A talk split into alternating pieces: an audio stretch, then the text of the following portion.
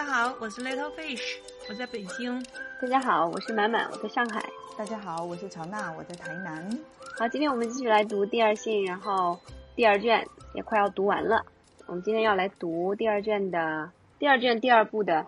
第八章开始，因为这第二部整个是讲女性在各个阶段的一个处。我们已经探讨了已婚女人、母亲，还有女性的社交生活。然后第八章的话，开始是一个比较特殊的一个群体，那么就是妓女啊。那这个。我们这一版微信读书上面这一版，它的翻译是妓女和高级妓女，然后乔纳他们这个台版翻译的是妓女和名媛，对吧？所以就这个大陆版本这个就是比较直白，透露了这个对对对名名名媛的实质。嗯嗯嗯，对，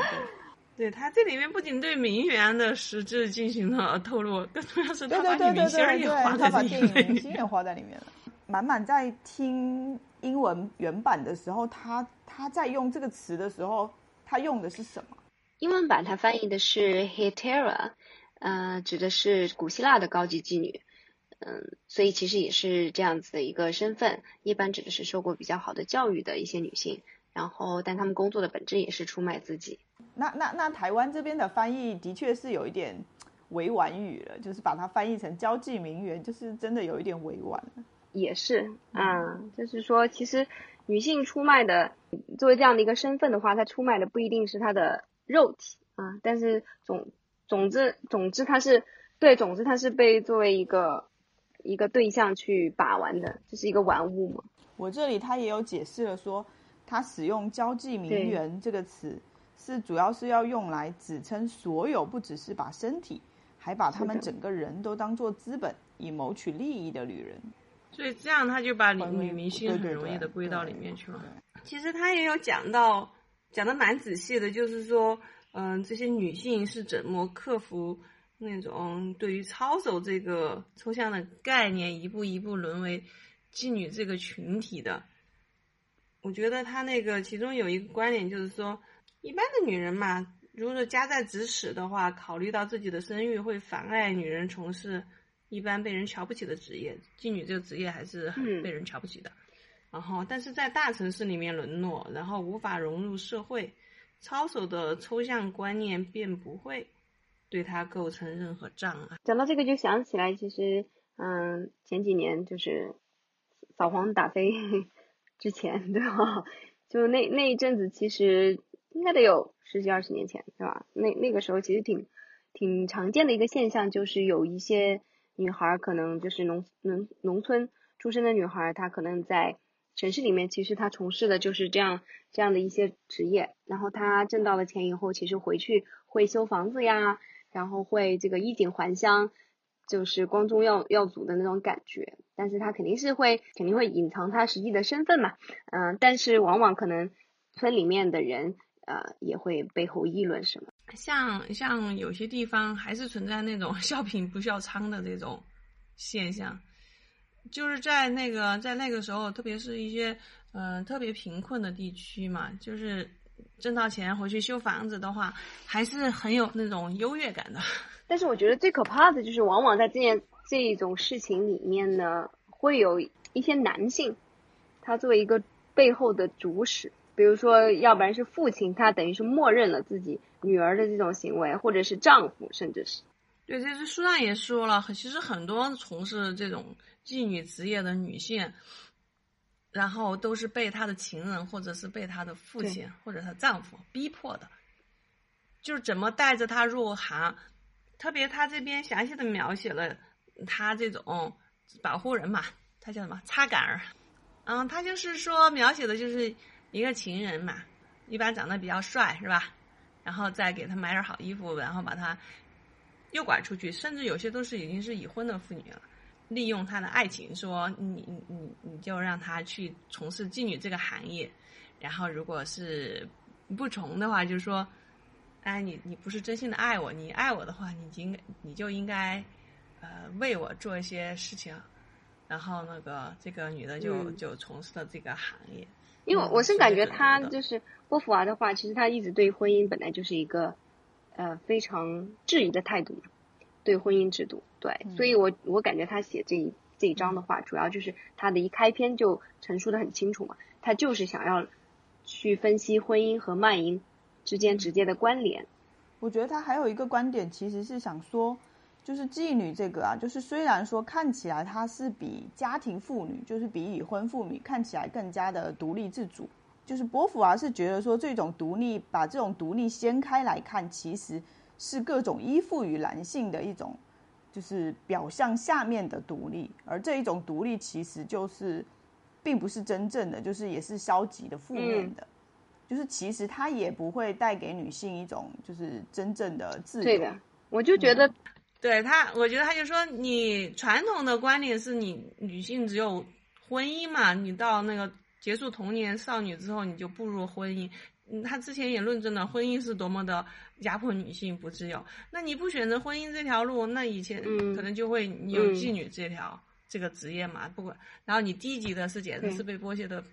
太惨了。但是你高级的，你可能会获得一点自由，但是在高级妓女里面，能够真正的创造出超越性的，也是凤毛麟角。就那些能够真正的有文学才华呀，或者是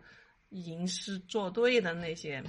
但是他在说这个女明星这个事情的时候，我觉得他还是写的很毒辣的，就是。看他这个之后啊，我就觉得，因为现在的饭圈文化，现在搞的那个明星新闻啊，真的是经常霸占头头版头条。以前啊，就是一个明星，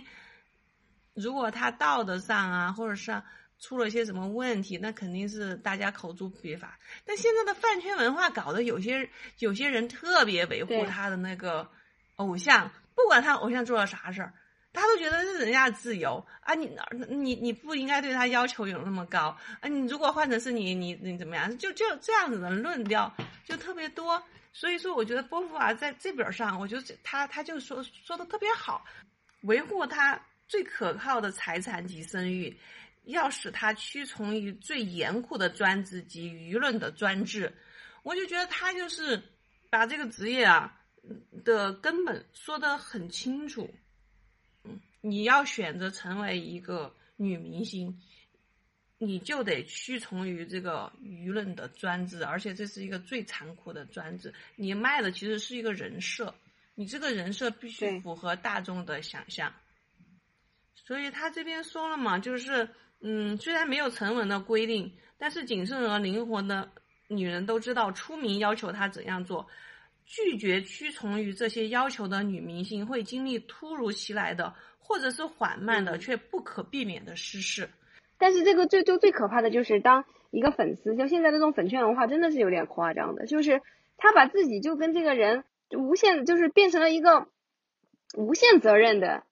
一个情况了，对吧？就无限责任，就是这个只要我我认准了你是我的 idol，你你说什么都是好的，你说什么我都要维护，就完全已经无底线了，太可怕了，嗯。但是这个它里面讲这个女女明星的，就是就是说的确实很很很对呀，就是说她她其实是要要批判的是那种，嗯，就是说因为她女明星就是终其一生都要毫不停歇的去用这些不成文的规定，对吧？然后来吸引观众和男人，否则的话，他一旦啊拒绝屈从于这些规定，他就会慢慢的就就会不那么火了。这不是很很像吗？我们现在经常说到的一些很有实力、很有才华的女明星，是吧？像那天才十三幺的那个郝郝郝蕾嘛，对吧？就是你就会觉得她她是真的一个特别藐，就是藐视这些规则的。比如说什么美肤也好，是吧？然后保持身材也好，然后嗯，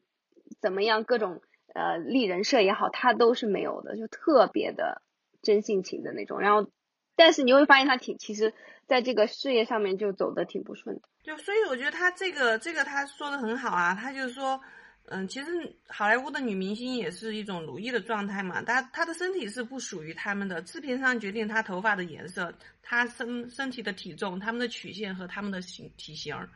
为了改变面颊的曲线，要拔牙齿，节食、锻炼、试衣、打扮，都是每天的苦差事。这其实就真的是一个明星真实的生活写写照。其实我这儿在想，你当明星，你可能是为了你的、你、你的、你、你获得会通过这些事儿，你会获得利益嘛？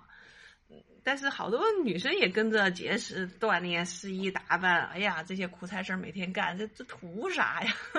想到他这里有写了一个说，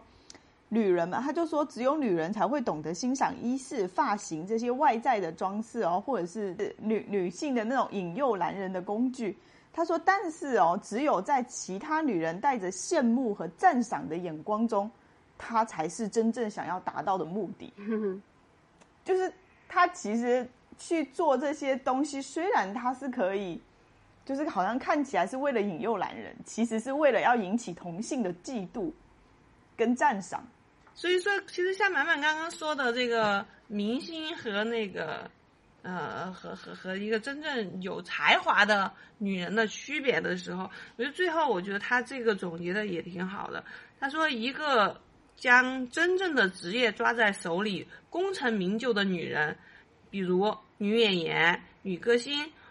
舞蹈女演员，她的才华得到了公认，她才能摆脱高级妓女的这种状况，她才可以有真正的独立。可是大多数医生都处于危险中，他们必须毫不停息的吸引观众和男人。所以我觉得波伏娃的这个出发点还是非常就是非常悲悯的嘛。她其实就觉得说，这种女明星她也是不得已去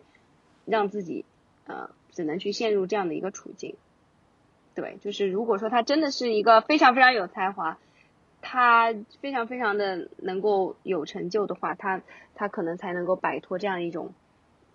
其实就是摆脱这样一种花瓶嘛，玩物的一个状态嘛，真的做一个人被尊重。对啊，现在的情况就很有意思啊，因为现在明星的收入如此之高。搞得现在小孩子的对对对对目标都是要当网红或者当明星，但其实你从从波伏娃这个看法来讲，女明星本身其实是一个被奴役的职位，她的自由度是相当的低的，她的私生活也是公众公众的一个时刻。真的是，你看现在人真的是求着求着的要去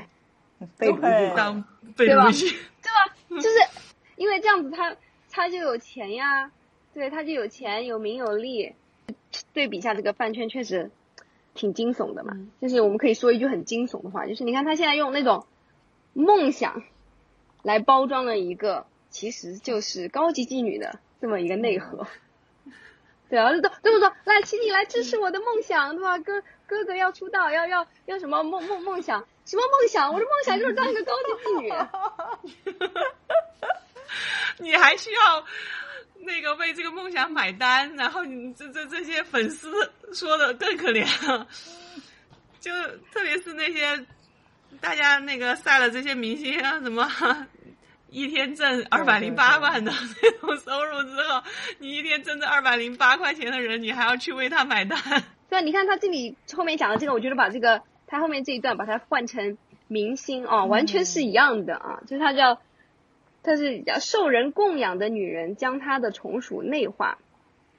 对吧？她屈从于舆论，承认舆论的价值，她赞赏上流社会，遵循她的习俗，这不就这不就是吗？就是这种这种呃流量明星，对吧？受人供养的流量明星，将她的从属内化，对吧？她屈从于粉丝的舆论，承认粉丝呃这个要要求的价值，对吧？他遵循流量的习俗。遵循粉丝的规则，接受他的观念，他为了成功付出了太多的奴隶的顺从，所以他不会真诚的希望普天下自由，他只希望他只对于成功的在这个世界上占有一席之地而感到非常自豪。不希望他改变，他为了向上爬而进行的斗争，使他不具备友爱和人类团结的情感。真的，就是这种粉圈文化，这种完完完全是让人就是异化嘛，他就是就真的是异化嘛。把他这里还有一个把色情交易跟艺术做对比的，我觉得他也也是很有意思。他说，在妓院里，妓女列队让买春客挑选，已经像是一场演出。要是把这种展示弄得更复杂一点的话，便会以一幅活灵活现的画作，或者是带有艺术美感姿态这种形式出现在买春客面前。色情交易跟艺术之间有一种很暧昧的关系。我们对美的那种感受，其实也是感官的欢愉的其中一种嘛。就是当你去妓院挑选妓女的时候，其实就跟你在艺 艺术馆挑挑选一幅画，其实是一样的。波伏娃这边他其实是对这种观念，就是是指出了他的虚伪性嘛。他就是说，其实这是一种一种包装，就是对你的呃欲望的，就是赤裸裸的动物性的，还有包括奴役别人的这种欲望，其实对吧？你的这种权利欲，你的权利欲和你的动物欲，你把它用一个呃艺术，就是欣赏艺术的这种追或对艺术的追求，给它包装起来。哇塞，我为这这个说起来还真的是。有太多对啊，他就说专专门收集一些淫秽照片的老先生们总是表示裸体是纯洁的。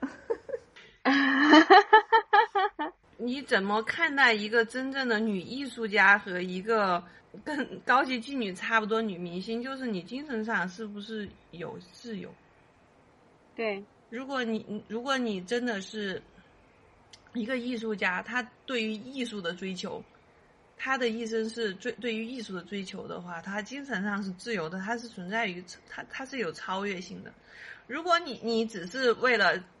流量，为了换拿你的外形儿去换换金钱名誉这种，你其实就就就跟高级妓女是一样的，你你不存在一个自由，你所有的身体状态都处于一个被奴役的状态。他他这里也说说所有。以展现自己身体为职业的女人，都可以将此化为色情交易，也也就就是引出一个今天的一个更加相关性的一个问题嘛，就是说那呃女性有没有这个自由去选择呢？对吧？因为在在这个性解放呃运动以后，包括像在荷兰这样的地方，对吧？啊，这个卖淫合法合法化的这些国家、这些社会。那么他们是怎么来看待这个这个事情的？毕竟我觉得确实就是生活离这个圈子有点太远嘛，对吧？就是真的这种也只能是，嗯，非常隔靴搔痒的，就是或者说非常是，呃，站着说话不腰疼的去去说一些东西。但但是我我确实是觉得我我其实个人还是很难去想象，就算在一个卖淫合法化的社会，就是说卖淫可以作为一个对于女性来说。比较好的一个选择的，我个人还是很难去想象这一点。其实，不是，我觉得他这里面说的很清楚，卖淫绝对不是一个好的选择。就是你你所服务的对象，这些男的，这里面都说了好多，根据好多妓女的口述嘛，他们都是都不是好人啊，他们的要求都是都是不好的，所以这肯定不是一个好的职业。从事这个职业都都是被逼无奈的。那突然想到，它里面有一个妓女曾经说过一句话，就说：“您说您丈夫不下流，你等着瞧吧，每个男人都下流。”你只是没有，他只是没有在你面前表现出这一点。这个呢，其实也是很多人其实分析过的一种心理嘛，对吧？很多的就是呃讲那些婚姻咨询的，很多婚姻咨询的人都会讲这个性心理嘛。丈夫他对待自己妻子的时候，他可能是他没有办法，他必须要把他看作是一个怎么说有有光环的这么一个一个对象，对。然后比如说他会想到是他的神圣的呃婚姻的这样子的一个妻子，然后呢想到她是孩子的母亲，所以 这个呢就很多会分析嘛，就说这种就会其实会影响到就是性方面，就是影响到他的性欲嘛。对吧？对这个这个女性的这样子的一个性欲，所以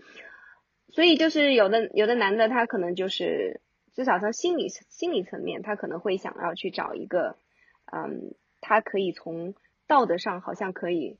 可以去无视的这样子的一个环境，对，然后可以找到一个说白了就是他找到一个他不用尊重的对象，然后他就可以去发泄他的，我我我就会觉得这种。这种说法呢，就是我感觉还是在为男的辩解。对，我也觉得是这样。这个就是说，那人类活到今天，本来就是你你人类要要形成一个一个正常的社会，那本来就是必须要去自己去控制你的呃动物性啊，对吧？你不可能说你活得完全像个呃动物一样，因为这个是你的动物的天性，所以你就一定要找一个什么渠道把它。呃，释放出来，对不对？所以我我我觉得这种是这种真的是一种开脱，尤其是就是这种就典型的啊，这是每一个男人都会做的事，对吧？就其实刚才那个刚才那个那个就是波伏娃引用的那句话，那个妓女说的那句话，其实就是在男男的说出来就是啊，这个是每一个男的哦，对他这是每一个男的都会犯的错误，道德观念吧，可能现在很多时候会。嗯，大家会觉得之前大家的这种道德观念走的太极端了，怎么怎么样的？你你你就走到另外一边呢，你就会发现你就是很容易变成为这种男不负责任的男性的行为的一种开脱。所以我觉得真的真正意义上的一个一个很好的性很美好的性的话，我我真的觉得他一定要建立在互相的尊重上。我觉得，比如说像他，他也列举了一些男性在妓女。面前表现的那种非常 变态的一些行为嘛，就是说，因为我觉得我们之前也有讨论过，他这种就是对于这种刺激的追求，你最终你是无法满足的，你会越来越追求，而只有那个你上升到精神体会的这个愉悦的层面，才会不会才不会有这种之后的空虚感嘛。好多男的，就是就最近几年嘛，对吧？好多这种所谓成功人士，是吧？就后面都嗯，因为这些事情，嗯，要不然是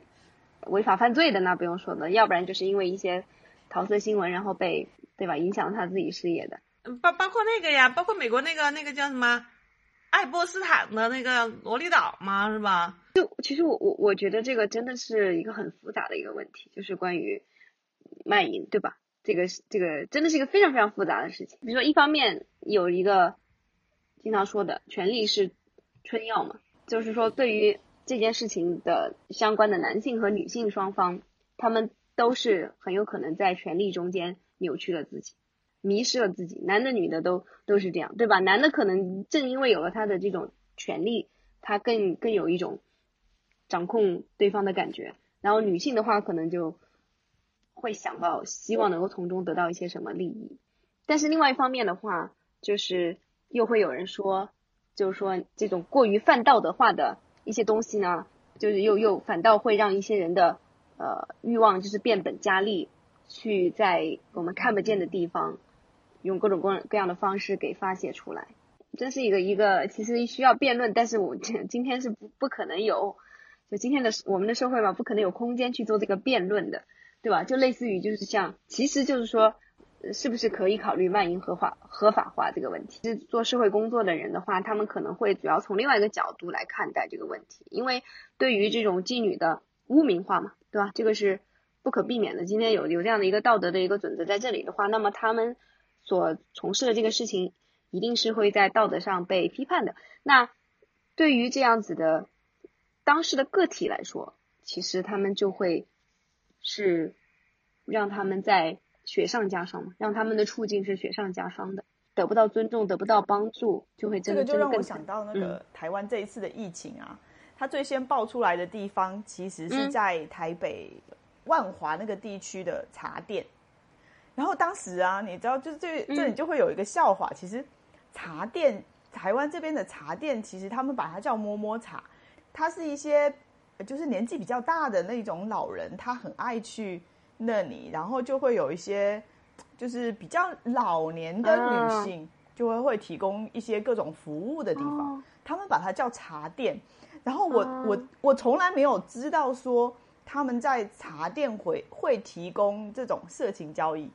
然后当时新闻出来的时候，就说什么什么，有些老人每天都会去茶店。然后茶店的工作人员谁谁谁，然后就是都确诊了嘛。网络上就在一大家就一直在吵，然后突然有一个有一个人有一天就发了一个发了一个帖子，然后上面用很大的字就写：“我想要问一下这位老人，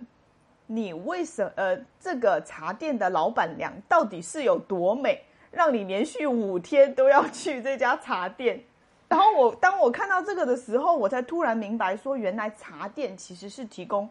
就是提供一些就是年纪比较大的一些人，然后他会去那里得到一些，不管是身体上的，或者是他后来就是其实有很多社会工作者的确就是站出来为他们讲话，说这些老人为什么会愿意去茶店，为什么会愿意每天都去茶店？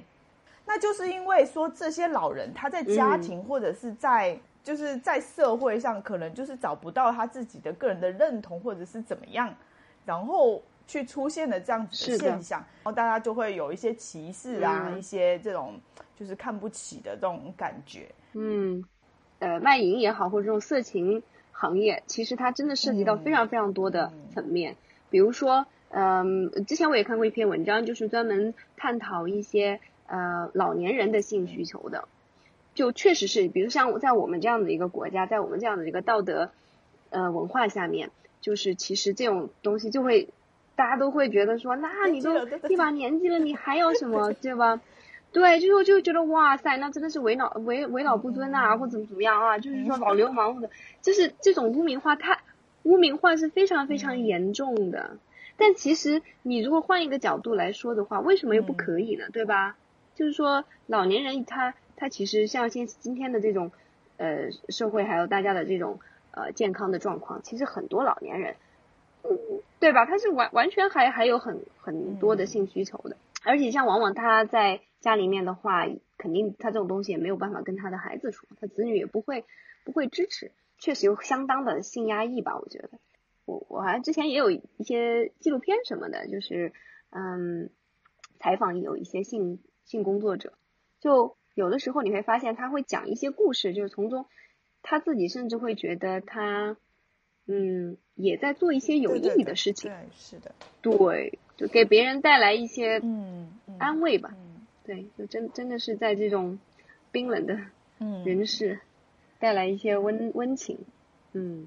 呃，说解决需求这个问题，之前我看了有三联的一篇文章，他采访了有一个做那种娃娃的工工厂，然后他们提供了一个就是钟点房的那种服务，你知道吗？所以我忽然觉得这个也是一个解决的途径，啊，就是他在有一些那种厂区啊什么之类的，其实。嗯，他他提供的这个服务对于当地的女性还是一种保护吧，嗯嗯，否则的话，真的会有更多的那那些男的会选择去强奸哦、犯罪这些，也许会有更多这样子的店吧，就是直接被这个 AI AI 娃娃，我们之前我们之前就真的台南这边有一有也有做这种人体娃娃的。然后他之前还有想要到我们网站上来上架，就是想要把娃娃放到我们网站上来卖，你知道吗？然后我刚刚有点格调有点不搭呀。对啊，我们就想说，嗯，算了。但是他的确销售量非常的好，而且有些人真的就是会把那个人那种是很贵的，对，那种是很贵的，对。所以我的理解啊，比如说像以前我们行业，他他有些职业他是长期出差的。他跟他那个老婆本来就是两地分开的，你说他怎么解决这个需求问题啊？嗯，嗯你要不就是去招妓是吧？这个对家庭的损害也是非常的大。那你找个小三儿或者找个情人，那那那对家庭的破坏也挺大的。比较而言，这个娃娃还算是一个比较好的一个解决途径了。对啊，我觉得这将来肯定这是一个新兴朝阳行业。